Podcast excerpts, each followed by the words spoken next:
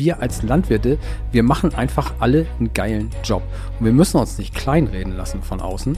Überhaupt nicht. Und trotzdem haben wir natürlich gleichzeitig immer noch eine wahnsinnige Luft nach oben. Und das ist ja das Schöne an unserem Beruf, dass wir immer die Möglichkeit gehabt haben, uns zu verändern. Das haben wir ja immer getan. Diese sogenannte Transformation der Landwirtschaft, die uh, immer so hochgehängt wird. Aber auch das ist, ist ein Punkt, äh, der bei diesem ganzen Thema Zukunftsbauer eine Rolle spielt, dass wir uns klar machen, dass, ich sagte das gerade eben schon mal, dass wir nicht nur das Problem sind. Wir haben sicherlich Probleme in der Landwirtschaft, die wir auch angehen müssen, viele Probleme, aber wir sind eben auch Teil der Lösung. Plan B. Ideen für die moderne Landwirtschaft. Mit Thomas Andresen vom Hof Baslund und Thilo von Donner vom Hof Breiten Eiche. Gesponsert wird dieser Podcast von Wüstenberg Landtechnik, führender Partner in der Landtechnik in Schleswig-Holstein, Mecklenburg-Vorpommern und Brandenburg. Ein modernes Familienunternehmen mit einer klaren Firmenphilosophie, getreu dem Slogan Bei uns in guten Händen. Und New Holland Deutschland, innovative Landtechnik seit über 125 Jahren. Moin, liebe Freunde der gepflegten Familienunterhaltung zur zweiten Folge unseres Podcasts Plan B, Ideen für die moderne Landwirtschaft. Heute wieder mit Thilo. Moin Thomas, schön hier bei dir auf dem Hof Baslund zu sein. Und ja, steigen wir gleich ein. Was war für dich so seit dem letzten Podcast eigentlich das Thema, was dich am meisten beschäftigt hat? Was mich am meisten beschäftigt hat und, und wo ich echt viel drüber nachgedacht habe, das ist diese, diese Klüngelwirtschaft aus dem Wirtschaftsministerium, von der man im Moment immer so viel hört. Ähm, ich habe es immer im Hinterkopf, wie über, über die äh, Bauernverbände oder über die Land Landwirtschaft im Ganzen äh, geschimpft wird, dass wir solche Seilschaften hätten und so so wahnsinnig gut äh, vernetzt sind und, und äh, Lobbyismus betreiben würden. Und äh, dann hörst du aus dem Wirtschaftsministerium, dass auch noch grün geführt ist. Also die, die uns Bauern eigentlich immer am meisten kritisieren, ähm, dass die da ihre Schwibschwager und Vetter und deren Ehepartner und deren äh, Schwäger und keine Ahnung was alles in, in die höchsten Positionen reinhiefen. Ähm, das, das fand ich bemerkenswert. Und dass da so wenig öffentlicher Aufschrei eigentlich daraus kommt. Also der Bauernverband wird permanent kritisiert dafür, dass er Klüngelwirtschaft und, und äh, Lobbyismus betreiben würde, was ja eigentlich seine Aufgabe ist. Aber wenn im Wirtschaftsministerium dann eine ganze Familie in Top-Positionen reingehievt wird, das interessiert irgendwie gefühlt keinen, habe ich das Gefühl. Das hat mich echt beschäftigt. Ja, zumal das ja auch, muss man ja sagen, eigentlich kein, kein inhaltlich politisches Thema ist, sondern da geht es ja wirklich um, um private Seilschaften, die da irgendwo in, in Ämter gehievt werden. Ähm, beim Bauernverband, ich glaube, viele erinnern sich noch an, an diese Spinne, die mal gezeigt wurde, dieses Spinnennetz, wo diese Spinne drin sitzt, ähm, der Bauernverband ähm, mit seinen ganzen Verzweigungen. Aber da geht es natürlich um politische Lobbyarbeit. Ähm, da hat man natürlich dann immer wieder kritisiert, äh, dass man in viele Verbände ähm, irgendwie verzweigt ist und ja, deswegen da so unterschiedliche Interessenlagen sind. Ähm, aber das hier hat natürlich nochmal eine andere Qualität. Ne? Hier geht es ja wirklich darum, dass man hier ganz privat einfach irgendwelche verwandtschaftlichen oder freundschaftlichen Verhältnisse äh, in irgendwelche Positionen hieft. Ähm, und und äh, ja, dann auch noch unterschiedlich, das ist ja nicht alles nur in einem Ministerium, sondern das sind dann ja auch noch beratende Institutionen, wo man dann wieder einen reinsetzt, der dann auch noch mit einem verwandt ist. Und ähm, das hat natürlich schon echt einen ziemlich harten Beigeschmack. Ne? Ja, das fand ich auch. Also und beim Bauernverband ist es halt auch so, dass die Unternehmen, in denen die Bauernverbandsvertreter engagiert sind, ja den Bauern gehören. Also ich sag mal, wer gehört in den Aufsichtsrat eines, äh, einer Genossenschaft, das sind ja nun mal die Bauern. Ähm, und daraus ergeben sich natürlich auch viele Vernetzungen. Das sind halt bauerneigene Unternehmungen, in denen die dann vernetzt sind. Klar, wenn das dann noch in die Politik geht. Ähm, aber das ist halt auch die Aufgabe eines Lobbyverbandes. Ähm, aber da die äh, Familie Greichen, um sie dann beim Namen zu nennen, ähm, für alle Tage mit, mit vernünftigen po Positionen zu versorgen, ist, äh, ja, das halt Privatvergnügen, ne? Ja, genau. Und, und äh, natürlich kann man auch beim, beim Bauernverband äh, das bestimmt diskutieren. Ist immer die Frage, ne? Muss, müssen diese Aufsichtsratsposten in weiten Teilen von ein und derselben Person besetzt werden? Das ist ja auch was, was man gerne zum Beispiel unserem Bauernpräsidenten Herrn Rufit vorwirft, dass er in, in ganz vielen ähm, Vorstandsposten oder Aufsichtsratsposten sitzt und ähm, dadurch vielleicht auch in, seinem, äh, in seiner Interessensvertretung nicht frei ist. Ähm, aber das ist immer noch was anderes, als wenn ich irgendwo da Privatleute in einzelne Positionen, in einzelne Institutionen setze und äh, da hat man einfach ein ganz, ganz schlechtes Gefühl bei. Ich habe das auch mal eine Zeit lang gedacht, dass das eigentlich diese, diese Vernetzung des Bauernverbandes, dass das eigentlich nichts Gutes ist oder dass das ja Angriffsfläche bietet für die, für die Landwirtschaft im Ganzen, diese, diese Vernetzung. Bis irgendwann mal ein guter Kollege zu mir gesagt hat, wieso sagt er, da können wir doch eigentlich stolz drauf sein, dass, dass unser Lobbyverband so vernetzt ist und solche Möglichkeiten hat, auch Gespräche zu führen und, und, und Einfluss zu nehmen. Das ist eigentlich was, wo wir als Bauern, weil es ja auch unser Lobbyverband ist, eigentlich stolz sein können drauf.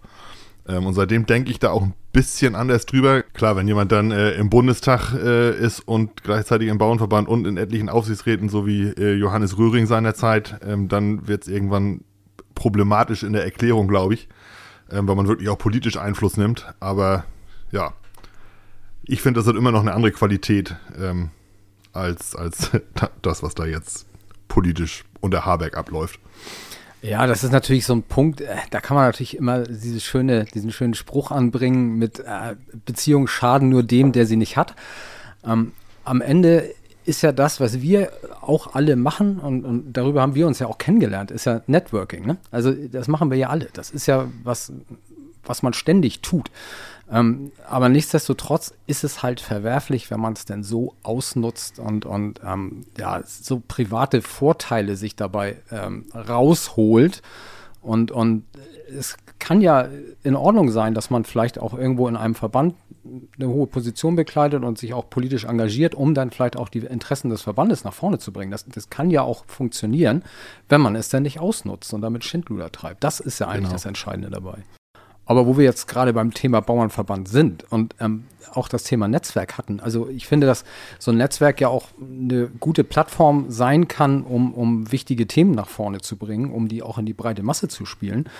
Ähm, dafür sind ja Netzwerke gerade gedacht und ähm, ich finde ein Thema, und das passt besonders gut, finde ich, zu unserem Plan B, ähm, ist ja die Frage, wie geht es weiter mit der Landwirtschaft? Das ist ja das, womit wir uns immer beschäftigen. Wie geht es weiter mit unseren Betrieben? Und ähm, da ist der Bauernverband ja nun gerade mit seiner Kampagne in Aufbruchstimmung ähm, mit dem Zukunftsbauern. Wie siehst du das Thema zum Beispiel? Zukunftsbauer, das ist ja ein Begriff, der klingt ja erstmal richtig schön nach vorne gewandt. Und hast du dir da mal schon Gedanken zugemacht? Wobei es ja im Moment noch keine Kampagne ist, sondern es geht ja in erster Linie darum, ein neues Selbstbild für die Landwirtschaft zu schaffen. So umschreibt der Bauernverband das.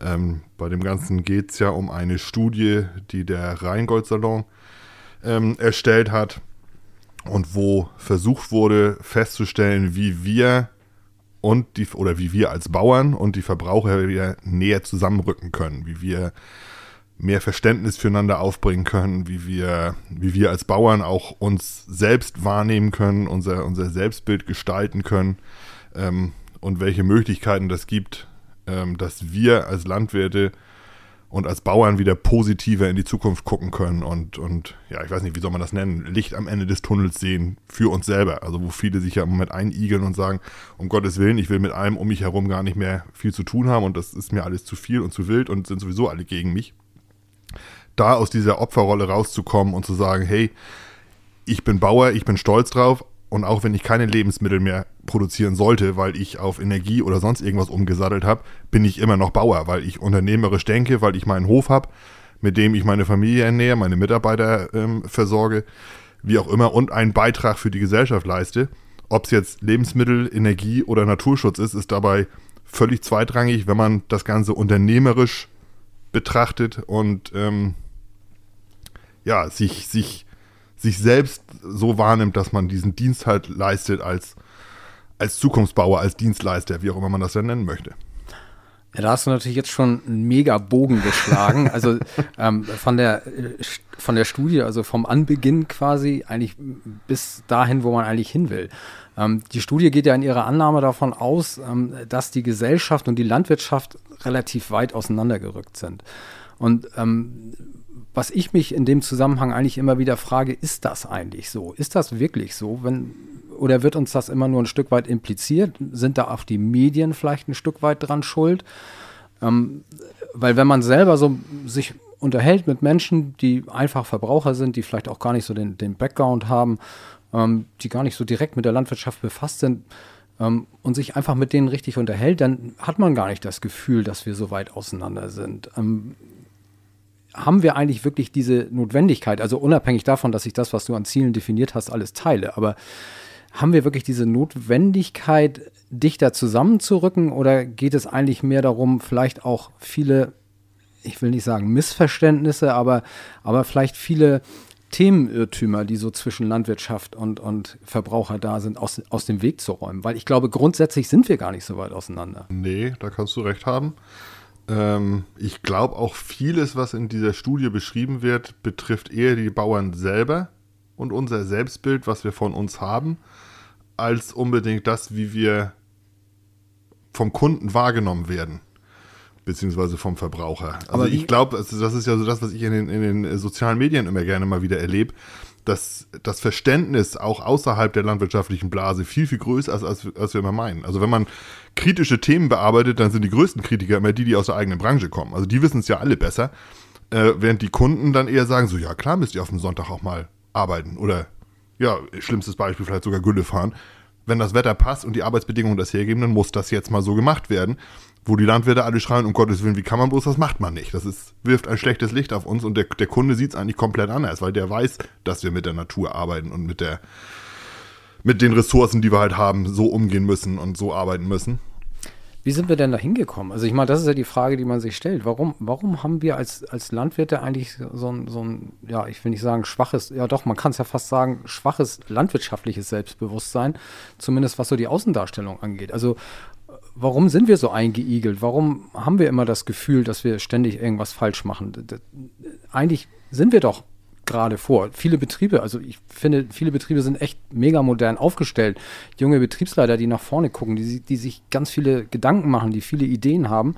Und, und trotzdem taucht immer wieder dieses Bild auf von dem, von dem Landwirt, der, ja, der irgendwie eigentlich kein Selbstbewusstsein hat. Ich glaube, wir sind da viel auch hingetrieben worden. Zum einen durch den Handel, der ja mit uns Bauern eigentlich immer nie so viel zu tun haben wollte und auch nichts zu tun hatte. Ne, wir haben unsere Produkte abgeliefert an Schlachthöfe, Genossenschaften etc. Die haben immer gesagt, naja, wie die Tiere gehalten werden, das wollen wir mal lieber gar nicht zeigen. Das ist natürlich so, wenn ich jetzt an, an die alten Anbindestelle denke, ähm, vielleicht auch besser so gewesen. Dass man es, vielleicht hätte man es mitnehmen sollen, ich weiß es nicht. Aber es ist ja halt so gemacht worden, wie es gemacht wurde. Das der Verbraucher so ein bisschen ausgesperrt wurde aus unserer Produktion. Man hat ihm ja sogar was Falsches suggeriert, das muss man ganz klar sagen. Wir genau. erinnern doch alle diese, diese Plastikverpackung mit drei Wurstscheiben oder sieben Wurstscheiben drin, wo vorne dieses Fachwerkhaus drauf ja. ist, wo dann irgendwie ein glückliches Schwein davor gemalt ist. Also ich meine, ein verklärteres Weltbild von der Landwirtschaft hätte man ja eigentlich nicht nach draußen vorstellen oder darstellen können. Ja. Ähm, also das ist ja totaler Wahnsinn. Da hätte man wahrscheinlich viel früher, viel offener mit umgehen müssen. Das ist so auf jeden Fall. Also das haben wir über, über Jahrzehnte, hat die Landwirtschaft das verpasst, den Verbraucher mitzunehmen in die Entwicklung unserer Produktion. Und es hat natürlich auch in unserer Produktion Fehlentwicklung gegeben. Also wenn ich da an die ähm, Geflügelhaltung und die Schweinehaltung denke, dann ist das von außen betrachtet nicht schön, was es da zu sehen gibt. Also von innen betrachtet weiß ich, dass man ein Geflügel so halten kann, wie es gehalten wird und auch ein Schwein kann man so halten, wie es gehalten wird. Das bringt jetzt nicht unbedingt Probleme damit und ob sich das Schwein darin wohlfühlt oder nicht, sei jetzt mal dahingestellt, aber es sieht von außen halt wirklich nicht schön aus. Da hat die Milchviehhaltung den großen Vorteil, dass ich eine Kuh natürlich nur mit viel Luft und, und viel Licht und in großen hellen Stellen wirklich produktiv halten kann. Also erst dann gibt sie richtig Milch. Das sieht bei Geflügel und Schweinen ein bisschen anders aus. Wenn das Schwein zu viel Platz hat, dann nimmt es halt weniger zu und äh, ist dadurch weniger produktiv. Aber ja, da, da haben wir den Verbraucher halt nicht, nicht mitgenommen, warum wir diese Entwicklung gemacht haben eben um günstige Lebensmittel zu produzieren. Das ist ja nach dem Zweiten Weltkrieg ist das, das erste Thema gewesen. Lebensmittel bezahlbar in ausreichender Menge zu haben für die wachsende Bevölkerung in Deutschland. Und mhm. vielleicht auch noch ein bisschen was als, als Exportschlager. Deutschland ist immer eine Exportnation gewesen. Ähm, genauso wie wir Autos exportieren, haben wir eben auch äh, Schweineteile oder Geflügelteile exportiert, weil wir halt auch gute Produkte hatten, sowohl in der Landwirtschaft wie in der Industrie. Genau, das ist ja nach dem, nach dem Stahlhandel war das ja eigentlich der zweite Grund, äh, warum man überhaupt dieses Gebilde der EU irgendwann erschaffen hat. Genau. Und daraus ist ja eigentlich. EWG damals. Genau, die, genau so fing es an. Also ursprünglich die Montanunion, da ging es ja noch um Rüstung und Stahl und dann wurde es die EWG. Ähm, aber nichtsdestotrotz muss man ja erstens sagen, dass genau das, was vielleicht von außen für den Betrachter nicht so gut aussieht, was du angesprochen hast, das Thema Geflügel und Schweinehaltung. Es ist alles genehmigt. Also wir reden hier ja nicht über irgendwelche Natürlich. Dinge, die, die nicht in Ordnung sind, sondern das sind alles Dinge, die genehmigt sind. Und das ist genau das, was der Verbraucher kauft. Das, weil vielleicht auch der Handel dann wieder, was ich schon sagte, dieses Fachwerkhaus auf die Packung drauf drückt ähm, und eben nicht den Schweinestall, so wie er, wie er realistisch aussieht aber nichtsdestotrotz, wir wissen alle, dass Deutschland sich da vielleicht auch ein bisschen abhebt von anderen Ländern ähm, in der, in der, im Verbraucherverhalten, dass man immer als erstes bei den Nahrungsmitteln spart, nicht wie zum Beispiel in Frankreich, wo immer als letztes bei den Nahrungsmitteln gespart wird. So und, und deswegen wahrscheinlich auch immer relativ schnell der Griff zu den günstigen Nahrungsmitteln. Und wir als Landwirte produzieren natürlich das, was der Verbraucher nachfragt, beziehungsweise was dann natürlich der Handel uns abnimmt, um uns dem Verbraucher zu verkaufen. Ähm, aber daraus ist natürlich was entstanden, was du angesprochen hast, was für uns ja irgendwie auch schon zu einer Last geworden ist und, und, und viele wahrscheinlich in diese Rolle gedrängt hast, äh, gedrängt hat, die du angesprochen hast. Ne? Und, und von daher ist es natürlich gut, dass man jetzt nach einem Ausweg sucht, wie man da rauskommt. Ich glaube auch tatsächlich, dass wir da ähm, davon profitieren können oder dass es da auch notwendig ist, dass die Landwirtschaft und die Verbraucher oder ich nenne sie jetzt mal Kunden, ich finde immer Kunden klingt netter als Verbraucher, aber dass wir da dichter zusammenrücken und auch versuchen, irgendwo ein bisschen mehr Verständnis füreinander aufzubringen. Das ist ja dieses ähm, ähm, ähm, Merkwürdige, dass in Deutschland, wenn du, wenn du vor dem Supermarkt fragst, die Leute kaufen alle Bio und wenn sie wieder rauskommen, dann haben sie halt nur äh, die Sachen aus dem Sonderangebot im Korb. Das ist so ein, so ein deutsches Phänomen, glaube ich. Ähm, und das dass wir als Landwirte den, den Kunden begreiflich machen müssen, was das bedeutet, was diese Sonderangebote bedeuten ähm, so gerechtfertigt die vielleicht auch sein mögen, aber dass das immer auch, dass der Kunde im Grunde die Macht hat, das, was er kauft, das wird auch produziert. Du hast das ja gerade gesagt. Und wir kaufen es ja selber. Das muss man ja auch nochmal dazu sagen. Also auch wenn du sagst, der Kunde, aber am Ende sind wir, wir ja auch alle Kunden. Kunden. Natürlich. Das ist ja klar, du hast deine eigene Milch, aber am Ende musst du dir wahrscheinlich ja auch irgendwo deinen Käse kaufen und dein Fleisch kaufen. Gut, vieles hast du, aber ähm, deswegen sind wir ja auch Kunden und ich bin nun derjenige, der bei uns das Einkaufen erledigt. Dadurch treffe ich natürlich auch viele Bekannte beim Einkaufen und wenn ich dann mal so in die Einkaufswagen der, der, der landwirtschaftlichen Kollegen mit reingucke, am Ende kaufen die auch das, was günstig ist. So, und, und äh, einerseits kritisieren wir, dass es irgendwie mit dem Markt nicht hinhaut und dass vielleicht im Einzelhandel viele Dinge nicht so laufen, wie wir uns das eigentlich vorstellen, aber am Ende greifen wir nachher auch da ins Regal, wo das Günstige steht. Das tun wir ja auch. Also Natürlich. Da, da müssen, so, ne? da müssen wir dann auch äh, entsprechend das vielleicht auch selber vorleben. Also wir kaufen nur die, den Käse von unserer eigenen Molkerei. Weil ich sage, wenn wir ihn selber nicht kaufen, dann können wir nicht vom Verbraucher erwarten, dass er es kauft. Oder die gute deutsche Markenbutter zum Beispiel, ne? Genau, das, das versuchen wir auch, auf jeden Fall. Also ich will jetzt hier keine Schleichwerbung machen für irgendwelche Firmen oder so, aber man guckt natürlich schon, ne? was hast du regional für, für, für, Berufskollegen, die irgendwo eine spezielle Richtung produzieren und äh, wenn du die Produkte kriegen kannst, dann, dann kauft man die. Also das ist für mich auch ganz, ganz wichtig und ich glaube, dass wir schon einen relativ hohen äh, Ausgabenanteil für Lebensmittel haben, aber weil es uns auch wichtig ist, bewusst eben Dinge zu kaufen, die so, ne, dieses Support Your Local Dealer, ähm, die wirklich aus der Region kommen. Schaffst du nicht bei allen Dingen, aber bei vielen Dingen ist es möglich. Ne? Oder man geht bewusst auf den Wochenmarkt, wo man auch die Händler kennt zum Beispiel. Ne? Das, das, ist natürlich das, auch, das ne? Optimum. Das haben wir uns eigentlich auch vorgenommen, aber ja, beim Vornehmen ist es bisher dann auch Da geblieben. steht man oft lange in der Schlange, muss viel anstehen und es ist preislich auf jeden Fall eine andere Hausnummer, als wenn ich zum LEH gehe. Das muss man einfach ganz ehrlich so sagen. Das ist eine bewusste Entscheidung, die muss man fällen und da muss man dann auch bereit sein, äh, vielleicht auch mal hier und da auf was anderes zu verzichten. Aber mir persönlich ist es einfach wichtig, dass wir als Familie auch vernünftig versorgt sind. Ja, und ich sag mal, wir wissen jetzt auch aus unserer politischen Lobbyarbeit, nenne ich es jetzt einfach mal, äh, wie zum Beispiel ein äh, großer gelb-blauer Lebensmittelkonzern mit seinen Lieferanten umgeht. Und ähm, wenn ich dann weiß, wie zum Beispiel mit dem Spargelbauern umgesprungen wird oder mit dem äh, Porree-Bauern umgesprungen wird, ähm, und das im Hinterkopf habe, dann gehe ich auch mit einem ganz anderen Gewissen wieder auf den Wochenmarkt und äh, gebe da dann vielleicht lieber den einen oder anderen Euro mehr aus, wenn ich weiß, der kommt dann auch beim Landwirt an und der muss sich eben dann dafür nicht dem aussetzen, was dieser große Lebensmittelkonzern mit ihm dann so vorhat. Das könnte ja jeder wissen. Also es ist ja nicht so, dass, dass wir das jetzt nur wissen, weil. Aber wir weil, sind dichter dran. Genau, wir sind natürlich dichter dran und haben uns damit mehr beschäftigt. Aber wenn man, es gibt ja von Oxfam, gibt es ja die entsprechenden Studien. Und ähm, da landet tatsächlich, wir können den Namen ja ruhig aussprechen, da landet die Edeka ganz, ganz, ganz weit hinten bei solchen Dingen. Ne? Das, das ist einfach so. Und trotzdem, das gebe ich auch zu, gehe ich bei der Edeka einkaufen, weil da für mich die regionalen Produkte, die ich haben will, auch greifbar sind. Ähm, und es ist halt für jemanden, der, der vielleicht zeitlich auch nicht unbedingt in der Lage ist, ähm, von einem Laden zum anderen zu springen, ist natürlich der Vorteil, man kauft so die Sachen, die man auf dem Wochenmarkt haben will und da kriegt, die kauft man da. Aber das andere ist natürlich in so einem Vollsortiment da einfacher, als wenn du von einem Laden zum anderen rennst. Aber ähm, wir kommen so ein bisschen weg von unserem Thema Genau. Zukunftsbauern. Da müssten wir eigentlich wieder ein Stück weit hin. Was, ja genau, das, äh, ich habe es auch gerade eben schon mal gedacht. Meinst du denn, oder du hast dich ja wahrscheinlich auch mit dem, mit dem Konzept des Zukunftsbauens so ein bisschen beschäftigt, wie, welche Möglichkeiten haben wir denn? Also ich sag mal, Öffentlichkeitsarbeit, Social Media ist ein Thema, was wir so ein bisschen ja bei zu immer beackern.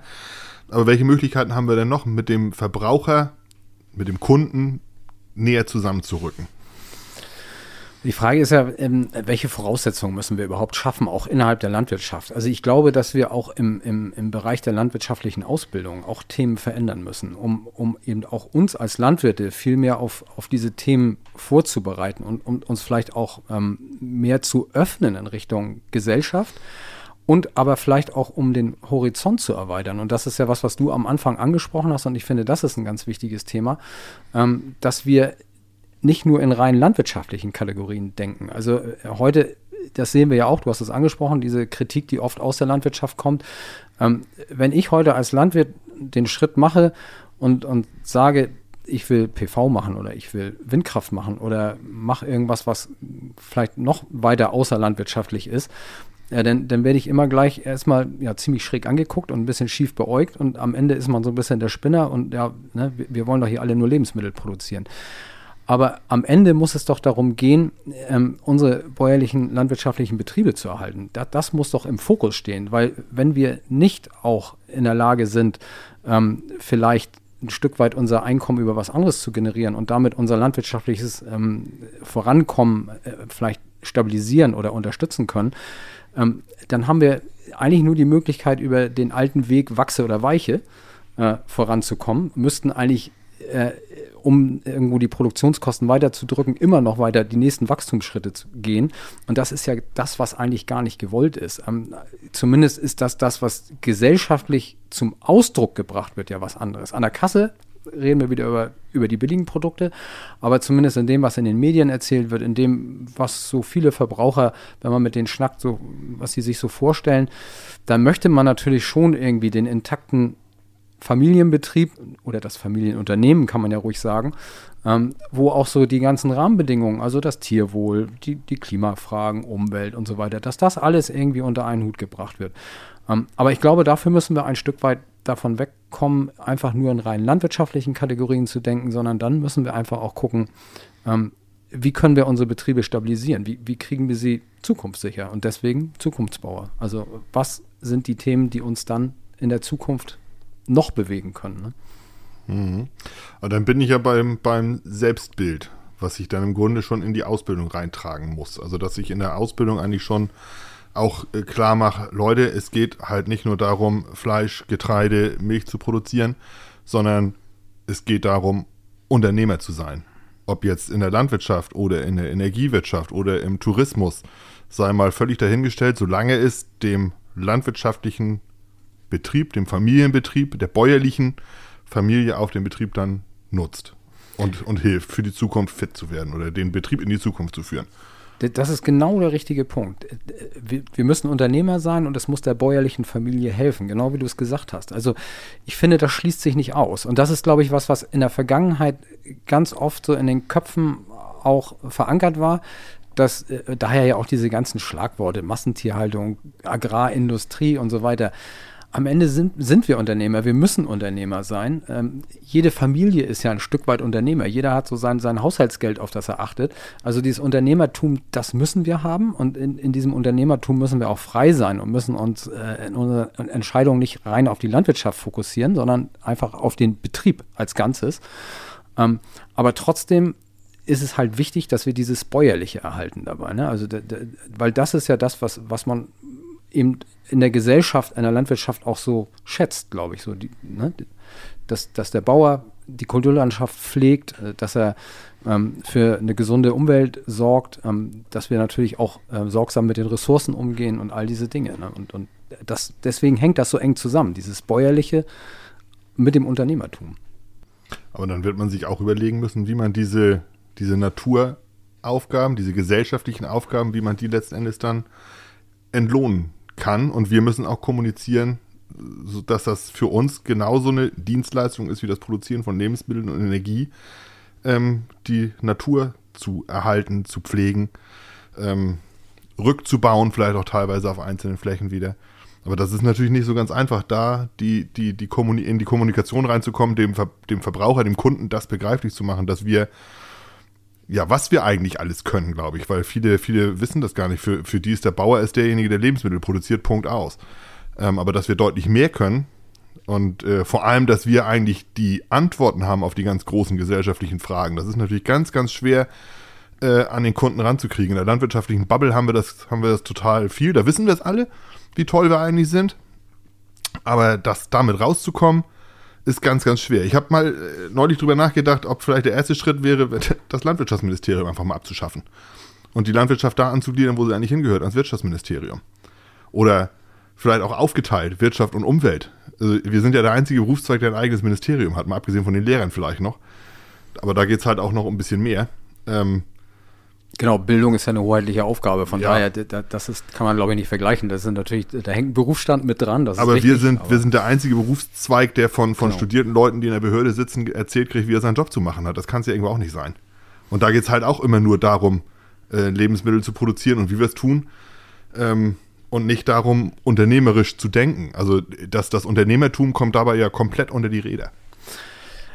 Richtig, also die Frage finde ich gut. Äh, sollte man sich ans Wirtschaftsministerium angliedern, beziehungsweise sollte man sich eventuell vielleicht ans Umweltministerium angliedern?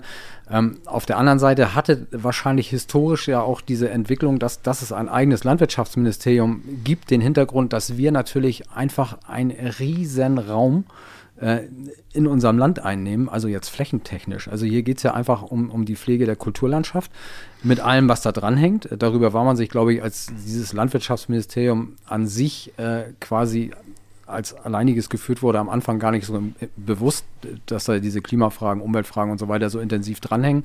Das hat man in der Vergangenheit ja alles so ein bisschen, ja, laissez-faire, ein bisschen vernachlässigt.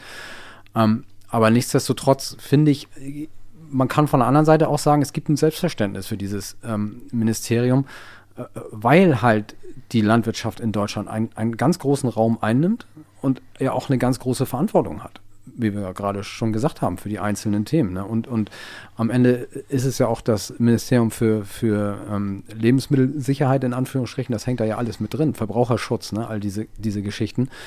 Ähm, von daher, spannende Frage. Sollte man es ausgliedern oder ist es einfach so ein Riesenkomplex.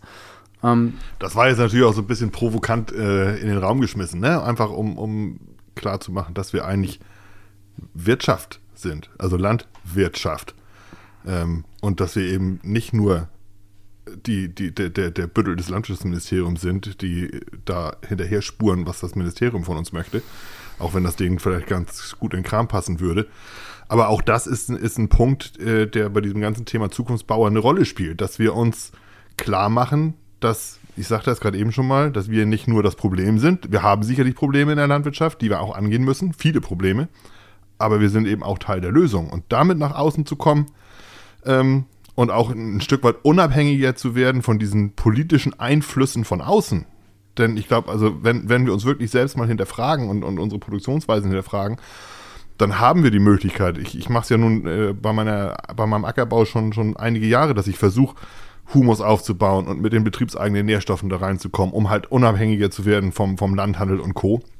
Und genauso müssen wir eigentlich auch dahin kommen, unsere Betriebe so unabhängig zu machen, dass wir vielleicht irgendwann mal auf die Subvention aus Brüssel verzichten können und damit, damit dann wirklich auch, auch frei sind ähm, vom, vom Kopf her. Weil wir jetzt halt immer in diesen engen Margen der Politik stehen und nur diesen, diesen einen Weg irgendwie haben, weil wir die Prämie brauchen, um zu existieren.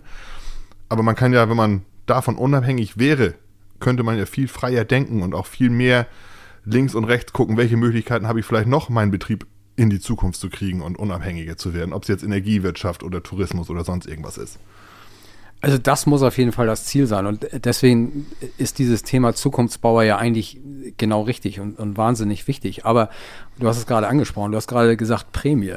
Und da steht die Politik ja eigentlich dem Thema Zukunftsbauer total entgegen. Ähm, das hat ja mal angefangen, wie du schon richtig gesagt hast, äh, dass wir eigentlich versuchen wollten, möglichst günstige Nahrungsmittel äh, für die Bevölkerung zu produzieren. Ähm, innerer Frieden, all diese Geschichten, die da dranhängen, das sind ja alles politische Instrumente, das ist ja auch alles nachvollziehbar. Ähm, da hat man aber mal angefangen mit so, einer, mit so einer Preisstütze, dass man eigentlich den Landwirten gesagt hat, komm, ne, das bisschen, was wir on top, was ihr on top braucht, das zahlen wir euch zu den Verkaufspreisen, also ihr kriegt einen vernünftigen äh, Einkaufspreis oder Verkaufspreis für euer Getreide oder für eure Milch oder wie auch immer. Ähm, so, und dann hat man das ja so langsam, ich sag jetzt mal, runtergeschraubt. Dann gab es irgendwann eine Prämie dafür, dass man bestimmte Regelungen einhält, die man aber eigentlich auch einhalten muss. Sonst kriegt man ja diese Prämie nicht. So, und jetzt geht es eigentlich noch mal einen Schritt weiter nach unten. In Zukunft heißt das ganze Ding Einkommensgrundsicherung, glaube ich, oder irgendwie sowas. So ein ganz schrecklicher Name. Also Bauernhartz IV, auf gut Deutsch gesagt. Ja, das, das, trifft ziemlich gut, ja. So, und das geht ja völlig in die andere Richtung. Also wir reden einerseits, reden wir davon Zukunftsbauer. Wie schaffen wir es, Betriebe moderner aufzustellen? Und andererseits reduziert uns die Politik immer weiter ab, also immer weiter nach unten. Die degradiert uns ja quasi zu Sozialhilfeempfängern. So, und, und äh, das ist ja was, also was ja politisch eigentlich auch ein totales Unding ist. Also warum macht man sowas? Da fehlt doch auch völlig die Innovation aus der Politik heraus. Ähm, einfach mal zu sagen, Mensch, wir wollen hier mal Anreize schaffen, dass, dass ihr vielleicht auch innovativ nach vorne geht. Ähm, also alle Programme, die kommen, sei es jetzt die, die Bauernmilliarde für, für Güllebehälter oder auch für die, für die ganze Gülletechnik und so weiter, am Ende ist die doch aufgefressen worden, schon irgendwo vom Handel oder von der Bauindustrie und so weiter. Und, und das waren doch eigentlich eher Stützungsmodelle für, für Handel äh, oder für die Industrie. Das ist mit jeder Subvention so, ob ja. das in der Landwirtschaft oder bei den Autos äh, damals war, ist ja immer das Gleiche. Also Aber am Ende machen wir es ja mit. Natürlich. Am Ende machen wir es mit. Also ich sag mal, wenn ich jetzt sowieso überlege, irgendwas zu investieren, wäre es dumm, diese Zuschüsse nicht mitzunehmen. Aber es gibt bestimmt auch diejenigen, die nur investieren, weil es einen Zuschuss gibt. Und das ist natürlich dann äh, ärgerlich oder ja, nicht zielführend für uns jedenfalls. Und, da, und das ist natürlich, also bei aller Theorie, die in diesem Zukunftsbauer-Papieren vom, vom Bauernverband drin steht, es ist halt alles sehr trocken und sehr, sehr theoretisch und hört sich jetzt so, wenn man es erzählt, hört es sich jetzt total toll an, aber die, das, die Frage ist ja, wie kriegen wir das in die Praxis rein? Und ich glaube tatsächlich, so wie du es am Anfang gesagt hast, da müssen wir an die, an die Berufsschulen und an die Bildung ran und die, die jungen Leute wirklich motivieren, ähm, Unternehmer zu sein, Bauer zu sein, sich, sich frei zu machen im Kopf und vielleicht auch den Betrieb so aufstellen, dass man auf diese, diese Gelder, diese, diese, ja, eigentlich sind es Bestechungsgelder, ich nenne es jetzt mal einfach mal so, so provokativ so, ähm, die uns von der Politik vor die Nase gehalten werden, die, die einfach mal wegzulassen. Ob man da, dass man darauf verzichten kann und, und sich unternehmerisch so aufstellt, wie es jeder andere Wirtschaftsbetrieb auch muss, ähm, dass man mit dem auskommt, was man verdienen kann sei es mit Lebensmitteln, sei es mit Energie, mit was auch immer, und damit dann seinen Betrieb fit für die Zukunft zu machen. Es geht jetzt auch gar nicht darum, jetzt hier irgendwie zu sagen, das ist alles äh, totale Katastrophe oder so. Um aber man Willen, muss, nein. nein, nein. Es geht ja einfach wirklich darum, einfach mal festzustellen, wie, wie ist die Situation ähm, und, und was ist eigentlich das, ähm, was die Landwirtschaft und die Gesellschaft äh, zumindest gefühlt so trennt ähm, warum kommen wir als Landwirte so schwer aus dieser Rolle raus? Das, das ist ja eigentlich das, was man so, so, ein bisschen an dieser Stelle hinterfragen möchte. Und ich habe ja dieses, den Begriff Zukunftsbauer gar nicht äh, im Zusammenhang mit, mit, mit dem Bauernverband das erste Mal gehört, sondern der ist, irgendwo ist der mal habe ich den mal aufgeschnappt und ich fand, fand den Begriff einfach mega. Also einmal natürlich Zukunftsbauer, der Bauer, der so als Landwirt in die Zukunft geht, aber auch diese Doppeldeutigkeit. Also dass ich natürlich als Landwirt auch Zukunft baue. So, und gerade vor dem Hintergrund dieser vielen Themen, die anstehen, also Energiewende, äh, dann die ganze Klimageschichte, also du hast es angesprochen, der Boden ist ja auch ein wahnsinniger Schlüssel, was CO2 angeht, aber, und das finde ich persönlich noch viel, viel wichtiger, ähm, die Frage äh, zum Beispiel, wie schnell kann man Niederschläge aufnehmen, wie schaffen wir es, Wasser im Boden zu speichern, Verdunstung ist ja auch ein Riesenthema, wenn man über Klimaschutz redet.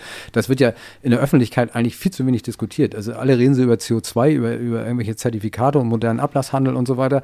Aber ähm, eigentlich haben wir ja die Schlüssel, um so viel zu bewegen. Also wir können so viel machen. Wir können ja wirklich Zukunft bauen als, als Landwirte. Und, Genau. und deswegen ist dieser Begriff Zukunftsbauer eigentlich so wahnsinnig spannend. Deswegen ist er auch nicht gegendert worden. Also die Frage kommt ja auch immer wieder, warum ist Zukunftsbauer nicht gegendert worden? Ähm, aber weil durch das Gendern halt komplett diese Doppeldeutigkeit verloren gehen würde.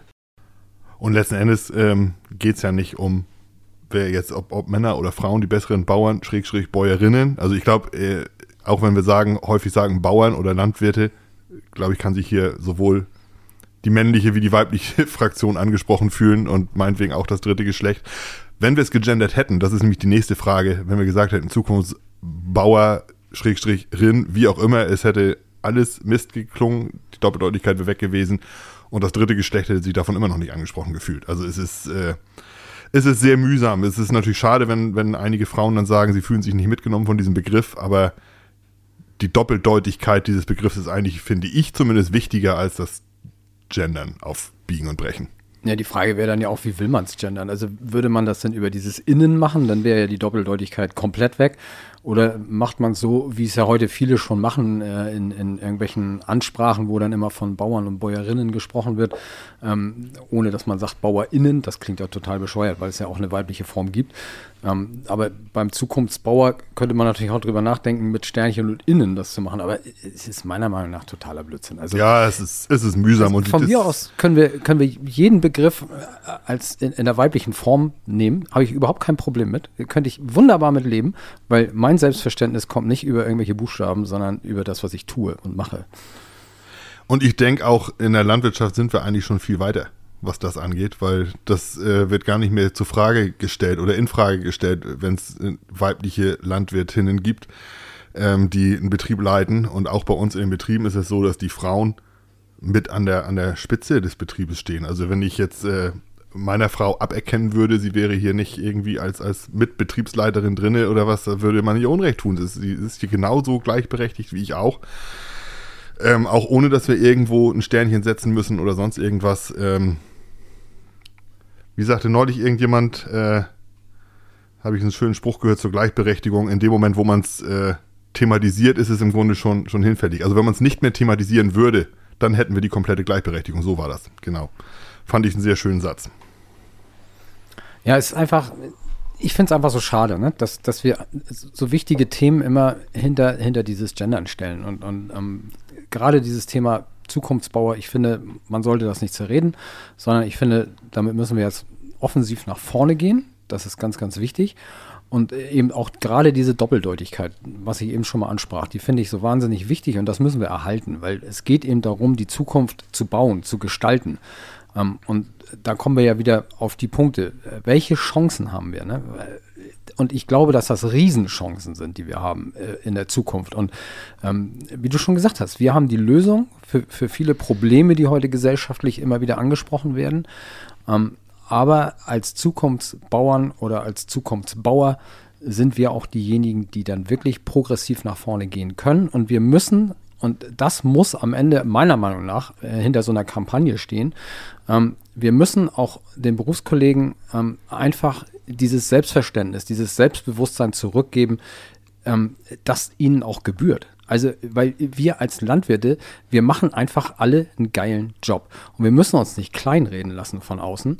Überhaupt nicht. Und trotzdem haben wir natürlich gleichzeitig immer noch eine wahnsinnige Luft nach oben. Und das ist ja das Schöne an unserem Beruf, dass wir immer die Möglichkeit gehabt haben, uns zu verändern. Das haben wir ja immer getan. Diese sogenannte Transformation der Landwirtschaft, die uh, immer so hochgehängt wird. ähm, am Ende haben wir es immer getan. Wir haben uns Ja, immer trans transformiert. Und, und äh, deswegen sind wir Zukunftsbauer, weil wir in der Lage sind, uns ständig zu verändern, weil wir in der Lage sind, ständig äh, neue Wege zu gehen und weil wir Dinge gestalten können. Und deswegen habe ich auch immer gesagt, Landwirtschaft ist der geilste Beruf der Welt. Also deswegen will ich ich das auch weitermachen. So, und wenn ich nicht in der Lage bin, über, über ähm, Flächenwachstum zu wachsen oder über Tier, Ta Tierzahl, äh, äh, Aufstockung oder sowas, dann muss ich mir andere Bereiche suchen. Und deswegen ist es eben so wichtig zu sagen, der Zukunftsbauer ist nicht ein reiner Landwirt. Der Zukunftsbauer, das ist, ist was ganz Buntes. Ist ja auch die Frage, ob ich das überhaupt will. Ne? Also das ist ja auch eine Frage, die man sich stellen muss. Ähm, tun dies am besten, bevor man irgendwo groß in äh, Beton investiert. Aber will ich überhaupt diesen Schritt gehen, über Fläche zu wachsen, über mehr Tiere zu wachsen? Oder habe ich für mich vielleicht irgendwie eine ganz andere Vorstellung, die ich aber in diese Landwirtschaft mit einbringen kann. Und du sagtest das gerade, äh, wir haben immer diese Transformation gehabt. Ich glaube, es gibt keinen Beruf irgendwo, der sich in den letzten 100, 150 Jahren so verändert hat und angepasst hat an gesellschaftliche Bedingungen, wie es die Landwirtschaft getan hat. Und auch die Produktivität so ausgebaut hat. Nur durch diese Steigerung der Produktivität ist es ja heute möglich, dass so viele Menschen in den Ballungszentren leben und so wenig noch in der Landwirtschaft arbeiten müssen. Also heute ernährt ein Landwirt, ich weiß nicht, ich glaube 150 äh, Bürger im Land und äh, früher war es nur jeder Zweite, der nicht in der Landwirtschaft arbeiten musste oder so. Ne? Also es ist schon, die Entwicklung ist schon, schon sagenhaft, die wir da geleistet haben und die Leistung, die unsere, unsere Vorväter gebracht haben, in diesen Beruf, in die Entwicklung reinzustecken oder reingesteckt haben, ist äh, immens. Und da sind wir wieder an dem Punkt, den du angesprochen hast. Die Frage ist ja, ähm, brauchen wir ein Landwirtschaftsministerium, ja oder nein? Aber dieses Landwirtschaftsministerium zeigt ja auch nochmal, dass unser Beruf einer ist, der nicht nur durch das Verbraucherverhalten ähm, beeinflusst ist, sondern der ja auch immer wieder wahnsinnig politisch getrieben wird. Ja, und äh, diese Subventionen als Gängelbänder und so weiter, kennen wir alles die Thematik. Aber, ähm, und das ist ja diese Performance, die wir da hingelegt haben die letzten Jahre, uns an das alles anzupassen. Also einer, einerseits an die gesellschaftlichen Herausforderungen, andererseits an die äh, Herausforderungen der Verbraucher, also irgendwie günstige Nahrungsmittel, was natürlich auch ein Stück weit politisch gewollt ist. Und dann auf der anderen Seite an das, was die Politik uns auch immer noch wieder auferlegt. Also äh, welcher Berufsstand schafft das?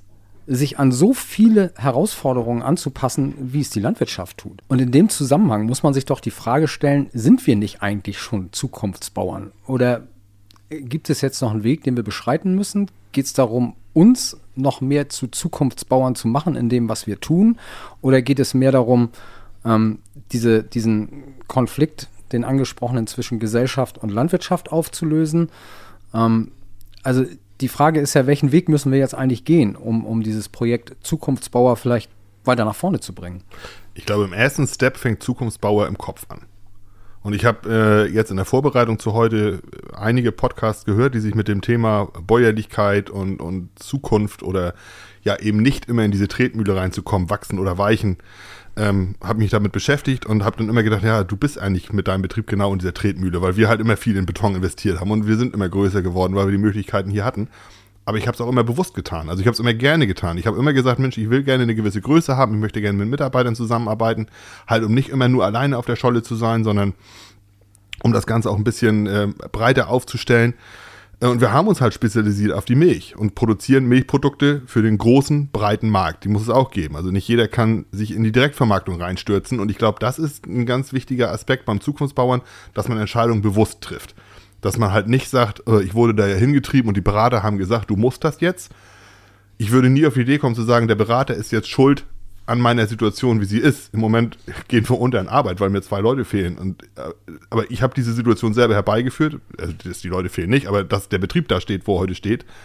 Und ähm, das ist meine unternehmerische Entscheidung gewesen. Und ich glaube, wenn ich das für mich annehme, dann bin ich schon ein ganzes Ende bei diesen Zukunftsbauern oder hin zum Zukunftsbauern. Wenn ich eben nicht mich von außen beeinflussen lasse durch das, was Berater sagen, was Banker sagen, was Politiker sagen, sondern dass ich für mich unternehmerische Entscheidungen treffe und sage, so, da sehe ich für meinen Betrieb den Weg und die Zukunft.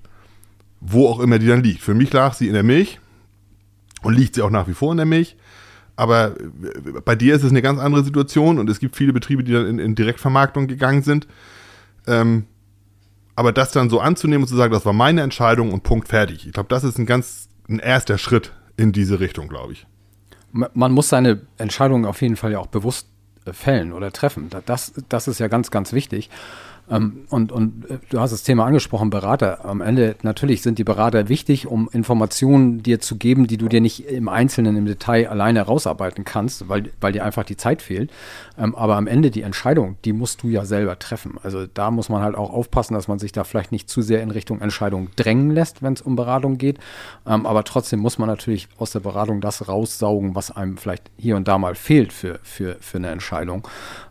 ich kann mich erinnern, ähm, ich habe mich ja, wir haben uns ja am Anfang auch äh, zusammen äh, intensiv ja mal äh, für die Landwirtschaft engagiert ähm, äh, im LSV und äh, da wurde mir mal vorgeworfen, ähm, ich wäre ja gar kein richtiger Bauer. Ich wäre ja äh, Hobbyhalter, Pferdehalter mit, mit Baggerbetrieb.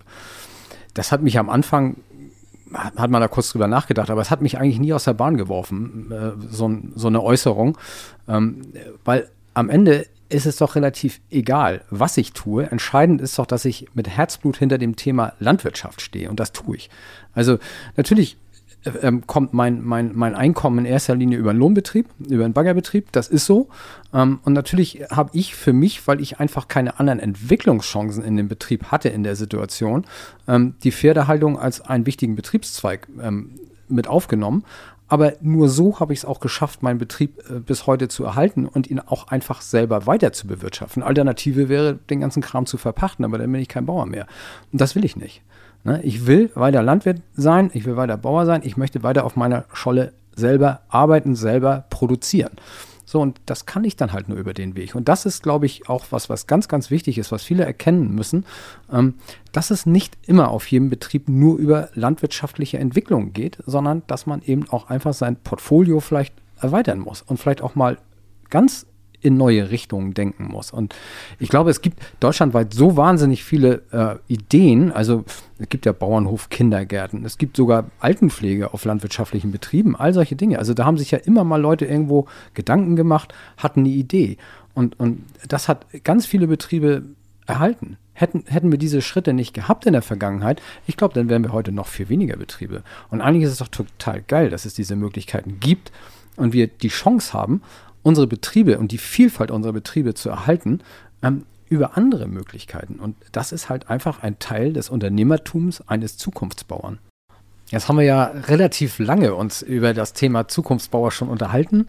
Ähm, die Frage ist ja, was ist für dich jetzt so das Fazit aus dem, worüber wir jetzt gesprochen haben, aus dem, was du so schon im Vorfeld für dich recherchiert hast? Ähm, was ist so für dich der Ausblick?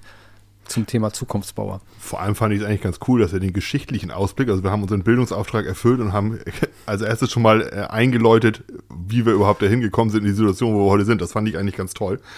Ähm, ich glaube, man muss an mehreren Punkten ansetzen. Also wir werden nicht einfach hingehen können und sagen können, so, du musst jetzt ein Zukunftsbauer sein zu den Kollegen, die vielleicht noch in dieser Tretmühle gefangen sind, sondern das ist natürlich eine, ein, ein langer Prozess den wir da jetzt anschieben, den, den der Bauernverband gerne mit begleiten möchte, der aber bei den Landwirten selber im Kopf anfangen muss. Das wird in der Ausbildung schon anfangen müssen. Das wird über, über Kampagnen gemacht werden müssen. Ob wir da politisch uns Freunde mitmachen, weiß ich nicht, weil ein Ziel natürlich auch ist, dass wir unabhängiger werden müssen, wollen, dass wir selbstbewusster auftreten, dass wir wieder stolze Bauern sind und stolz auch äh, auf unseren Betrieben arbeiten, egal in welcher Branche oder in welchem Betriebszweig nenne ich es dann mal. Aber das wird ein ganz schön weiter Weg werden. Und äh, wir müssen da wegkommen von dieser, von dieser Theorie, die es im Moment noch ist. Also ein, ein großes Papier mit, mit tollen Ideen.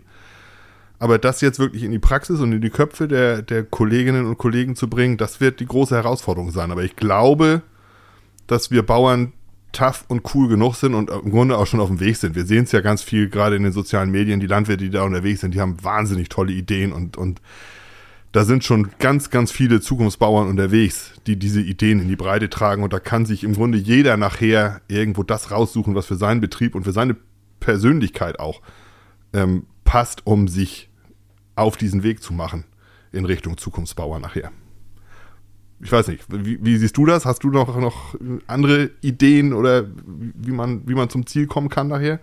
Gibt es überhaupt ein Ziel? Naja, ein Ziel gibt es natürlich immer. Ne? Wir wollen ja in die Zukunft. Wir wollen unsere Betriebe in die Zukunft bringen. Das ist ja unser Ziel. Das ist ja einfach dieses Generationenprojekt Landwirtschaft. Und, und mein Ziel für mich ist eigentlich immer, dass ich sage, wir müssen möglichst viele Betriebe mitnehmen. Also jeder Betrieb, den wir verlieren, ist eigentlich ein Betrieb zu viel. Ähm, und ich glaube schon, dass auch so eine Kampagne oder so eine Idee, so ein Projekt Zukunftsbauer, ähm, dass das ein ganz, ganz wichtiger Stein in dem Puzzle ist, wie wir in die Zukunft kommen. Ähm, das Thema Bildung spielt da, glaube ich, eine ganz, ganz große Rolle, aber nicht nur Bildung in der Ausbildung, sondern ich glaube auch wirklich auch Weiterbildung in den Betrieben und so weiter.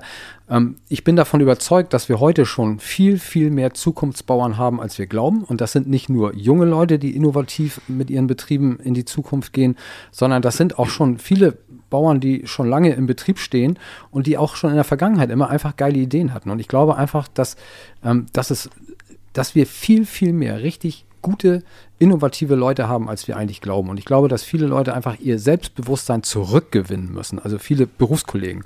Und einfach dazu stehen müssen, wie geil das eigentlich ist, was sie tun. Und, und das ist meiner Meinung nach ein ganz, ganz wichtiger Punkt, ähm, dass wir das hinkriegen. So, und, und wenn wir das schaffen, dann haben wir, glaube ich, ganz, ganz viel gewonnen. Und es gibt so ganz viele Themen noch drumherum, die jetzt nicht direkt mit dem Zukunftsbauern zu tun haben, ähm, aber die werden wir bestimmt in der Zukunft alle noch beleuchten.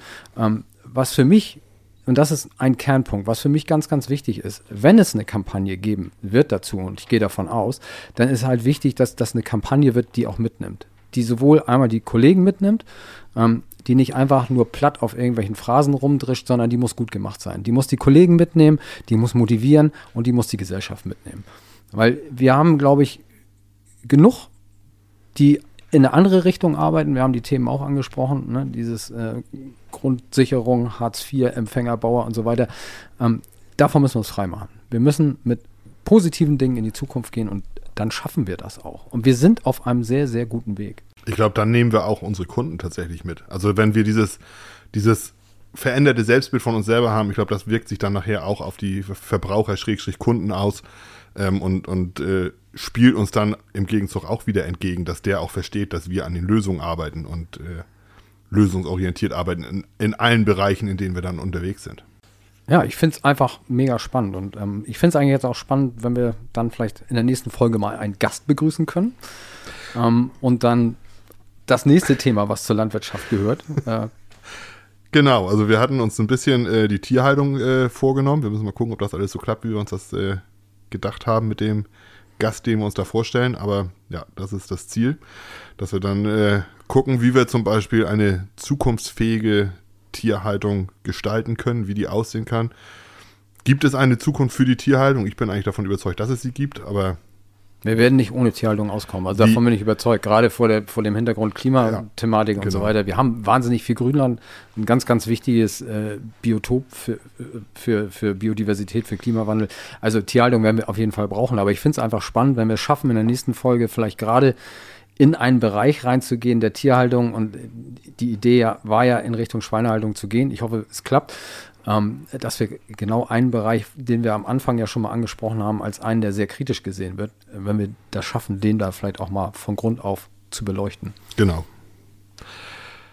Ja, wir haben eine ganze Zeit vollgekriegt jetzt, haben lange gequatscht, war wahnsinnig interessant und spannend, fand ich. Ähm, vielen Dank, Tilo, dass du hier zu uns rausgekommen bist in den hohen Norden.